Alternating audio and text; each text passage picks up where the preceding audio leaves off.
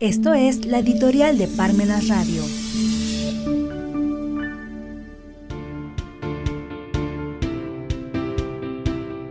¿El derecho sobre la política o la política sobre el derecho?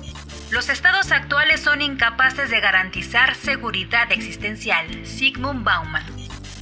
Para dar respuesta a la pregunta sin tener que ir muy lejos, recientemente contamos con un ejemplo muy claro como para poder cuestionarnos si el derecho el que prevalece sobre la política o bien es la política la que prevalece sobre el derecho, lo cual no es un tema cualquiera, es sustancial para poder definir si es que nos encontramos efectivamente en un estado de derecho y no en un estado de simples voluntades y decisiones políticas.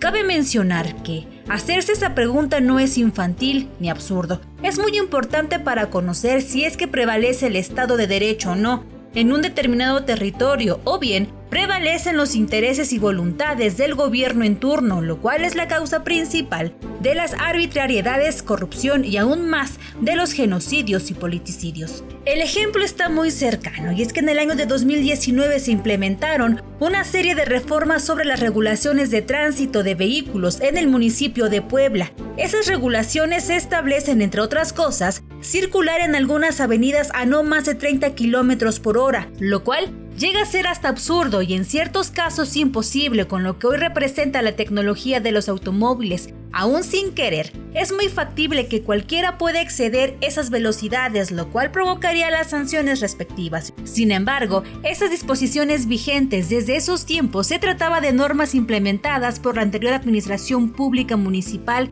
y que no se aplicaron a lo que se denomina como normas vigentes pero no vivientes. Por ello, es que muchos de los tratadistas sobre el tema de la aplicación de la ley sostiene que es el Estado el primer infractor de la ley. En el caso, es innegable, porque desde 2019 se debió de aplicar y no solamente entrar en vigor, pero no pasó más. Desde luego que esa aprobación de esas disposiciones que establecen circular en vehículo con tan poca velocidad y sobre todo Considerando el monto de las sanciones, es indudable que contraviene derechos constitucionales como son la prohibición de la multa excesiva, el principio de proporcionalidad de las penas y algunas otras disposiciones constitucionales, muestra de una simple imposición en los tiempos en que se realizó la aprobación de esas infracciones y sanciones. Pero, sobre la pregunta formulada, el derecho sobre la política o la política sobre el derecho, es incuestionable que este ejemplo de las infracciones viales es una muestra palpable de que es la política la que está sobre el derecho y no viceversa,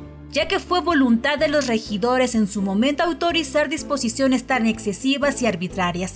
Por su parte, que no se aplicarán esas regulaciones, no obstante que están vigentes, y proponer que ahora sí se aplicarán esas sanciones. Es una muestra más de simples voluntades políticas finalmente, con la presión de la sociedad, de la opinión pública. El sostener que no se aplicarán las sanciones es una muestra de que es la política la que está sobre el derecho y no el derecho sobre la política. Porque si una disposición vigente es claro que se debió de aplicar sin más ni menos, menos anunciando su aplicación ni pidiendo permiso para aplicarlo. Es simplemente una muestra que nuestro sistema jurídico en muchas de sus regulaciones su aplicación está sobre el interés del funcionario en turno, por lo cual es muy difícil sostener que estemos ante la presencia de un Estado de Derecho porque no hay certidumbre para los ciudadanos, ya que en un mundo de normas jurídicas se desconoce cuáles son las que por interés de las autoridades se aplicarán y cuáles no. Por lo cual, el profesor Carlos Santiago Nino sostuvo desde hace 30 años que el problema principal de nuestro retraso en las naciones de América Latina se debe al incumplimiento de la ley y aquí estamos ante un ejemplo de una colección completamente de incumplimientos de la ley.